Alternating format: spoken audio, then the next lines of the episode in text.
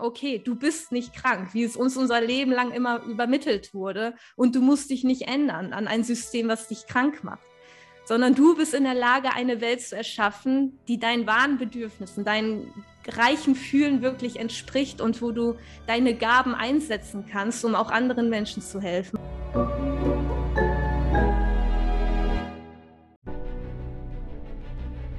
Willkommen bei dem Podcast von Die Köpfe der Genies. Mein Name ist Maxim Mankewitsch und in diesem Podcast lassen wir die größten Genies aus dem Grabau verstehen und präsentieren dir das spannende Erfolgswissen der Neuzeit. Liebe Freunde, bei mir ist eine faszinierende junge Frau. Denn das, was sie macht, erreicht Tausende von Abertausenden von Menschen in ganz Europa. Wir sprechen über das Thema Hochsensibilität. Und das, was bei einem oder anderen oder bei sehr, sehr vielen von euch immer wieder vorkam, dass ihr manchmal Reizüberflutung gespürt habt, egal ob es als Kinder im Kindergarten war, vielleicht in der Schule, später in der Arbeit, in euren Beziehungen oder andere Menschen oder sogar manchmal Familienangehörige euch angeschaut haben und haben gesagt, sei nicht so sensibel und das oft als Irrweg, als Krankheit, als etwas Negatives abgestempelt wird. Genau dort dreht sie den Spieß um und sagt, du bist hochsensibel und wenn ja, dann ist es super, denn das bedeutet, du hast ganz besondere Wahrnehmung und kannst sehr, sehr viele Dinge zwischen den Zeilen wahrnehmen. Ich freue mich sehr, dass sie gleich mit uns ihre bewegende Geschichte teilen wird und wie es dir gelingt, auch als hochsensibler Mensch oder als ein Mensch, der mit hochsensiblen Menschen in Kontakt ist, besser im Reinen zu sein. Ich freue mich sehr, dass du da bist, liebe Jessica Stellwang. Ja, danke schön, Maxim. Ich freue mich auch sehr, hier zu sein.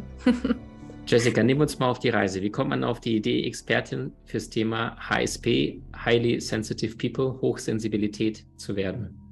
Ja, ich denke mal, das liegt daran, dass man selbst von Geburt an hochsensibel ist und von Natur aus von klein auf nach Antworten sucht für sein Anderssein. Also ja, es fing halt schon von Geburt an an, dass man irgendwie merkt, man ist anders als alle anderen. Man schnell das Gefühl bekommt, ich bin ein Alien. Alle mhm. anderen verstehen mich nicht, weil man einfach mehr spürt, Dinge spürt, die andere nicht sehen, nicht spüren und man ja so schnell ja verurteilt wird oder andere Menschen einen nicht verstehen. Also es fängt schon meist bei den Eltern an, die mit einem überfordert sind, weil man einfach anschlägt bei Dingen, die für andere nicht sichtbar oder spürbar sind und mit Dingen überfordert ist, die für andere aber selbstverständlich sind, sich schnell zurückzieht und auch unter Menschenmassen einfach schnell überflutet wird und erstmal wieder Rückzug braucht, um alles zu verarbeiten.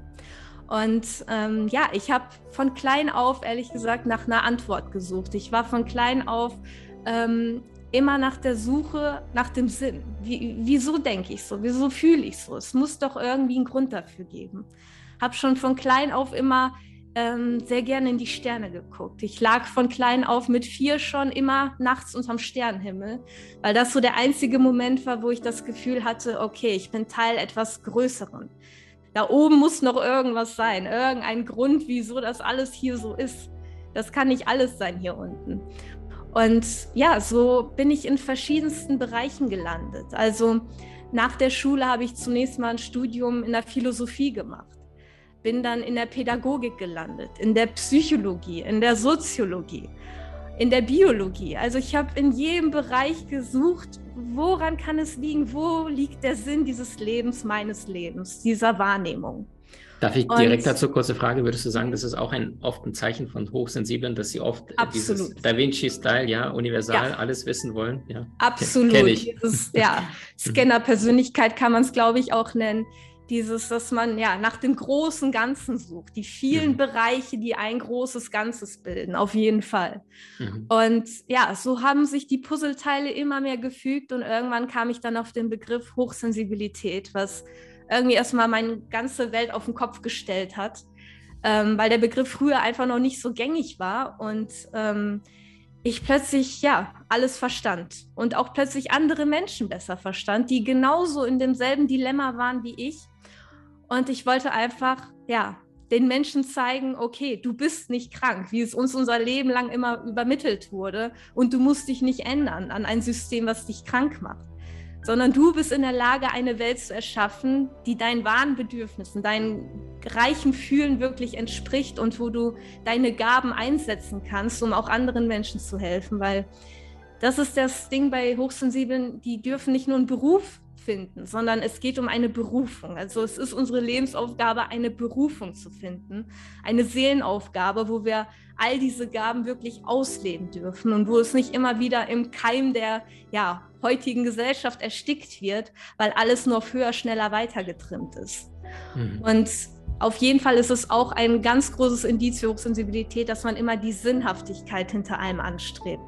Also man spürt schon intuitiv die Beweggründe äh, äh, hinter bestimmten Dingen. Und diese chronische Erschöpfung, die wir irgendwann oft spüren, ist meist nicht körperlicher Natur, sondern meist, also in den meisten Fällen bei uns Hochsensiblen einfach seelischer Natur.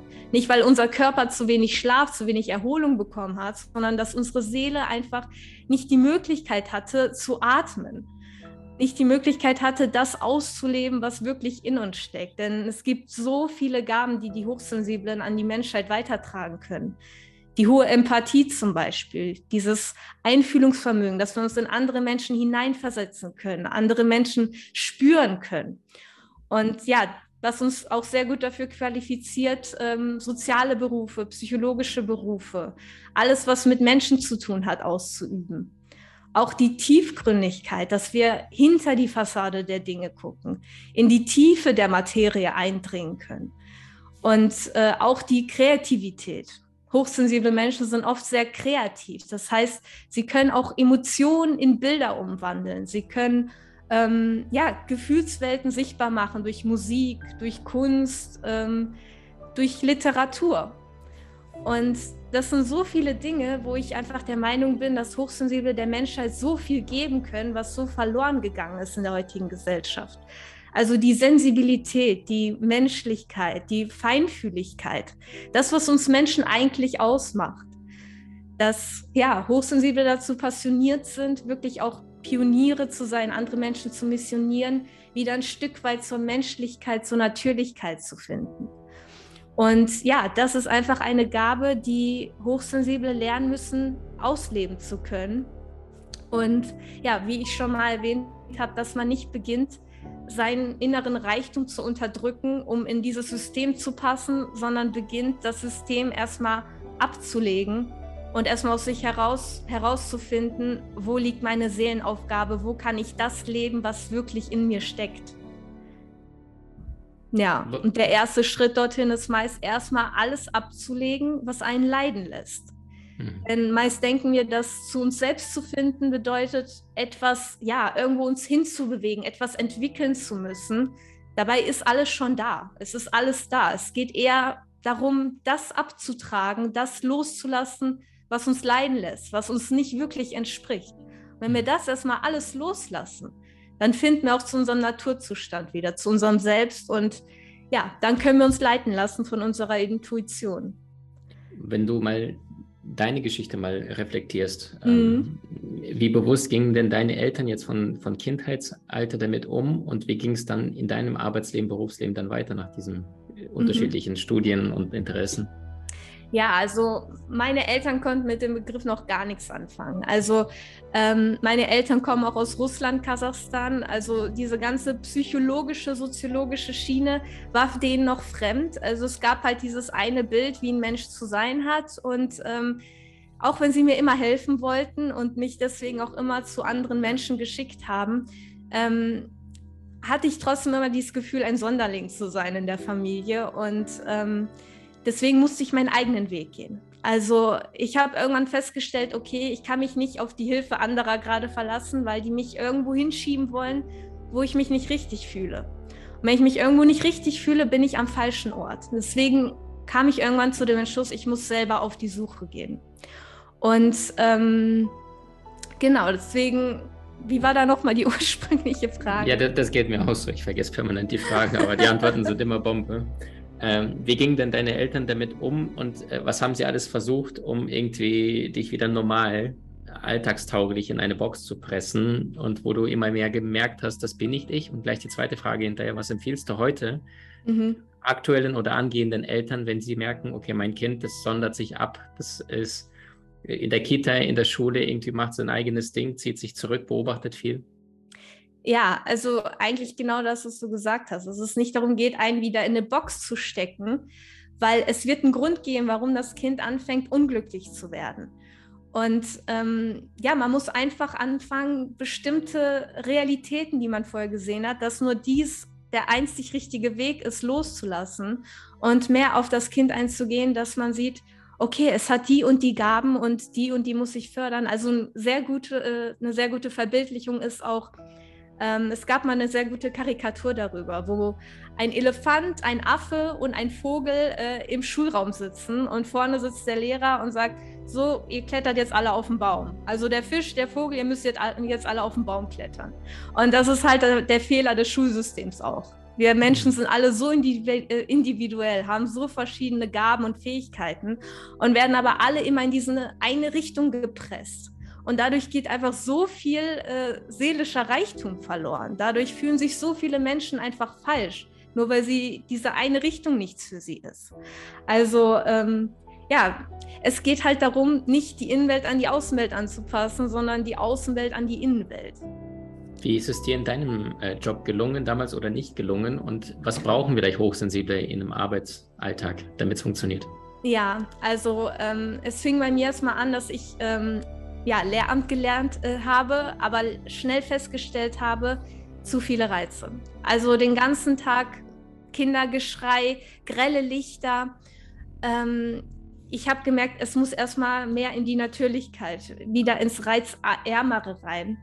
Und was ganz wichtig von Anfang an für mich war, war die Selbstständigkeit, Freiräume, dass ich selbst bestimmen kann, wie ich arbeite, wann ich arbeite. Also zu der Zeit war für mich das Lehramt der Beruf, wo ich dachte, ich würde die größten Freiheiten haben, weil ich habe meinen Klassenraum, meine Themen, habe aber festgestellt, dass es immer noch zu eng ist habe dann ähm, mich selbstständig gemacht im Vertrieb, wo ich aber immer noch meinen Auftraggeber hatte, immer nach seinen, ähm, ja, nach seinen Vorstellungen arbeiten musste. Und ich habe immer wieder gemerkt, es funktioniert nicht, dass da jemand über mir steht und mir sagt, du musst das so und so machen, weil gerade wir Hochsensiblen haben so individuelle Bedürfnisse. Wir brauchen immer wieder mal Rückzug. Wir brauchen immer mal wieder Zeit für uns und auch dieses Modell, Zeit gegen Geld funktioniert meiner Meinung nach sehr schlecht bei uns Hochsensiblen, weil wir erstmal nur eine gewisse Kapazität haben, weil unsere Gehirnaktivität, die ist einfach deutlich höher. Man kann ungefähr sagen, fünfmal länger und fünfmal stärker ist die Wahrnehmung von Hochsensiblen. Das Nervensystem ist aber genau dasselbe wie bei Normalsensiblen. Und dementsprechend ist es sehr schnell überlastet. Das heißt, eine 40-Stunden-Woche oder mehr wo man vielleicht noch in einem Großraumbüro sitzt. Das hält das Nervensystem einfach nicht langfristig aus. Es ist dafür nicht geschaffen, weil wenn man das wirklich mal fünf dann nimmt, sind wir schon bei 200 Stunden die Woche. Das hält kein menschlicher Körper langfristig aus. Und bei den Hochsensiblen sollte es weniger das Modell Zeit gegen Geld sein, sondern eher Geld gegen ähm, ja, gegen Qualität. Also weniger Quantität, sogar, sondern Qualität. Und vor allem etwas, wo wir unsere Talente und Gaben ausleben können. Denn wenn wir das nicht können, dann wird die Seele müde und wir sind umso erschöpfter. Das heißt nicht nur körperlich, sondern auch seelisch. Das heißt also, wir brauchen zum einen einen Job, wo wir selbstständig bestimmen können. Also sehr viele Hochsensible finden sich in den selbstständigen Berufen.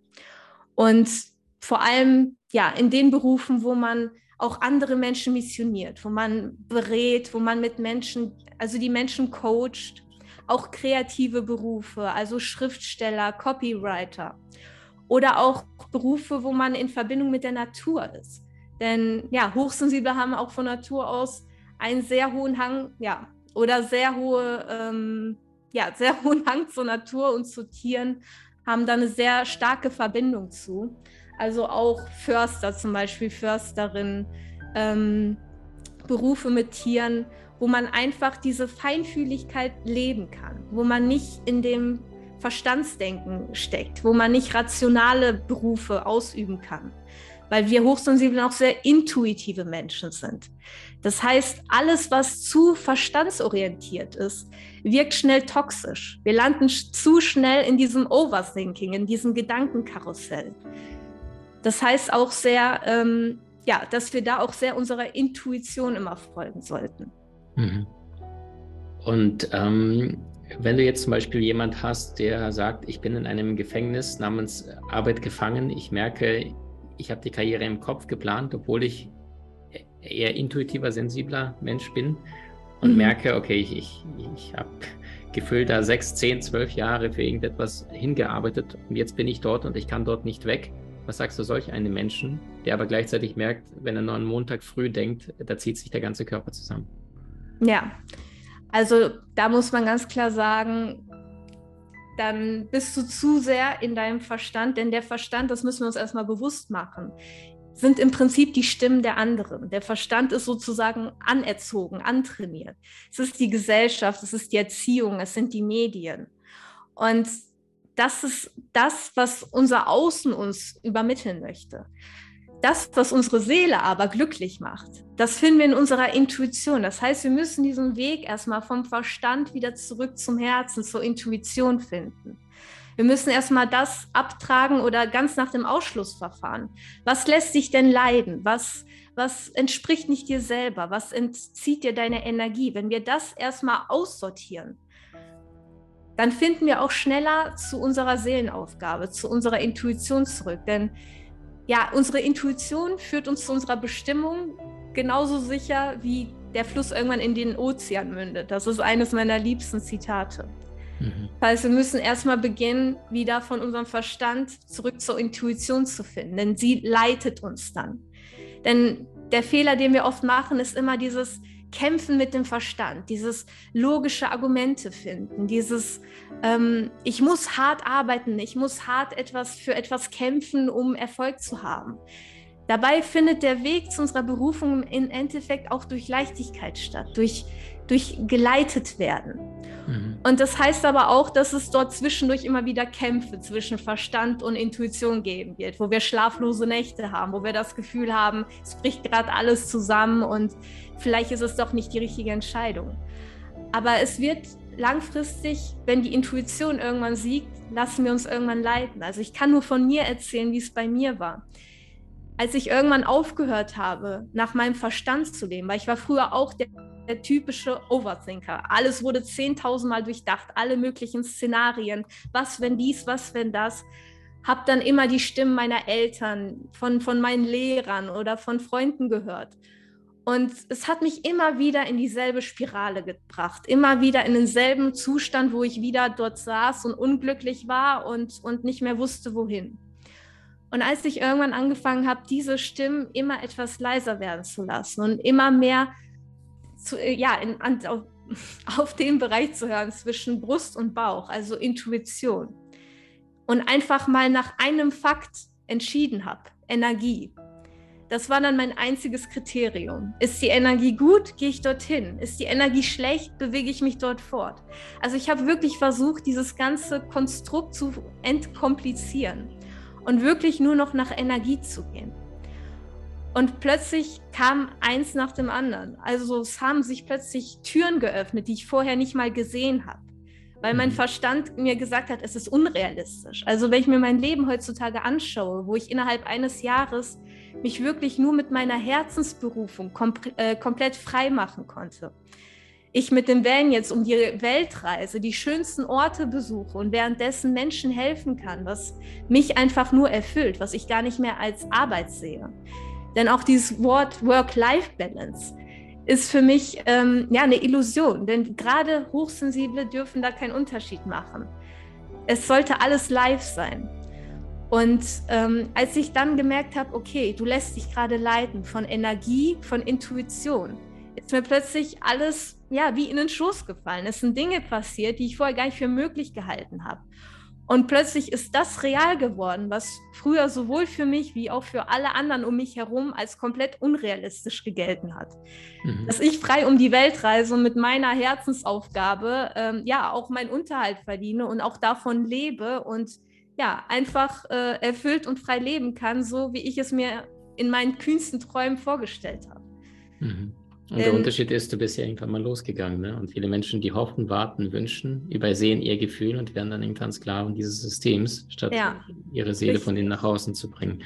Jessica, wir sind am Ende des ersten Teils. Dennoch möchte ich dich fragen, was sind so paar praktische Tipps. Was empfiehlst du jemand, der vielleicht in einer Reizüberflutung in einem Job gerade vielleicht ist oder mit Menschen Zeit verbringt und er merkt oder die Person merkt, ist es mir gerade alles zu viel. Also gibt es bestimmte Shortcuts, Hacks, was mhm. jeder tun kann, um sein Nervensystem entspannen zu können als Hochsensible. Also erstmal ist es ganz wichtig, Abstand. Abstand aus dem ganzen Strudel zu nehmen. Was mir da auch immer sehr hilft, ist erstmal irgendwo in die Natur zu gehen oder irgendwo hochzustehen, auf einem Berg zum Beispiel oder auf einem Dach. Denn wenn ich anfange, ähm, ja, die, den Überblick über eine Landschaft zu gewinnen, dann gewinne ich meist auch einen Überblick über meine Innenwelt. Also zunächst einmal wirklich rauszukommen aus diesem, ähm, ja, aus diesem Zustand und irgendwie fernweg erstmal ähm, einen Überblick zu bekommen und Abstand zu gewinnen. Wirklich durchzuatmen und die Natur ist einfach ein Allheilmittel meiner Meinung nach. Auch die Erde. Wenn wir barfuß auf der Erde laufen, wo ein Energieaustausch einfach stattfindet, wo wir diese ganzen Stresshormone an den Boden abgeben können und auch kraftgebende Energie wieder aufnehmen. Also ähm, Tiere, Natur. Einfach unseren Ursprung wieder spüren und die Einfachheit des Lebens wiedersehen. Ich setze mich dann auch gern einfach in den Wald und beobachte die Vögel oder die Biene oder auch wenn man ein Haustier hat, ich setze mich dann einfach zu meinem Hund und beobachte den. Und der zeigt mir wieder, was Leben eigentlich heißt. Das Leben im Hier und Jetzt. Denn das ist eigentlich ganz einfach. Denn wenn wir mhm. mal die Vögel oder Bienen angucken, das Leben ist für die weder kompliziert noch irgendwie schwierig. Sie leben einfach im Hier und Jetzt und einfach sich diese Einfachheit wieder mal vor Augen zu führen, dass es diese Seite des Lebens auch gibt, das bringt mir persönlich immer die größte Heilung und ähm, das größte Erwachen aus diesem Stresszustand wieder. Wundervoll. Also ihr habt gehört, Freunde, zurück zum Natürlichen, vielleicht eine kleine Zeitreise zu machen. Was gab es vor 500 Jahren noch nicht und genau diese Dinge tun? Das bedeutet kein Smartphone, kein Netflix, all dieses ganze Zeug weg und über Natur, über Tiere, Pflanzen, Himmel, Wasser, Elemente, Berührungen des Körpers. Ne? Wir haben ja allein in den Lippen äh, so viele Sinne und mhm. nicht Sinne, aber Zellen, dass du alle durch, durch die unterschiedlichen Sinne einfach dich wieder runterregulierst. Ja. Jessica, ich danke dir jetzt schon vom ganzen Herzen und freue mich sehr auf die Folge 2 mit dir, denn dort werden wir sprechen, wie Hochsensible in Beziehungen, Partnerschaften und im Umgang mit anderen Menschen zurechtkommen und freue mich da auf sehr viel Praxis. Vielen Dank jetzt ja. schon mal. Vielen Dank. Du hast Menschen in deinem Umfeld, die dir besonders wichtig sind? So teile den Podcast mit ihnen und wenn du es möchtest, bewerte und abonniere diesen. Wenn du noch schneller deine Meisterschaft erlangen möchtest, so findest du über 20 außergewöhnliche Videokurse in unserer Genieakademie unter maximmankiewicz.com.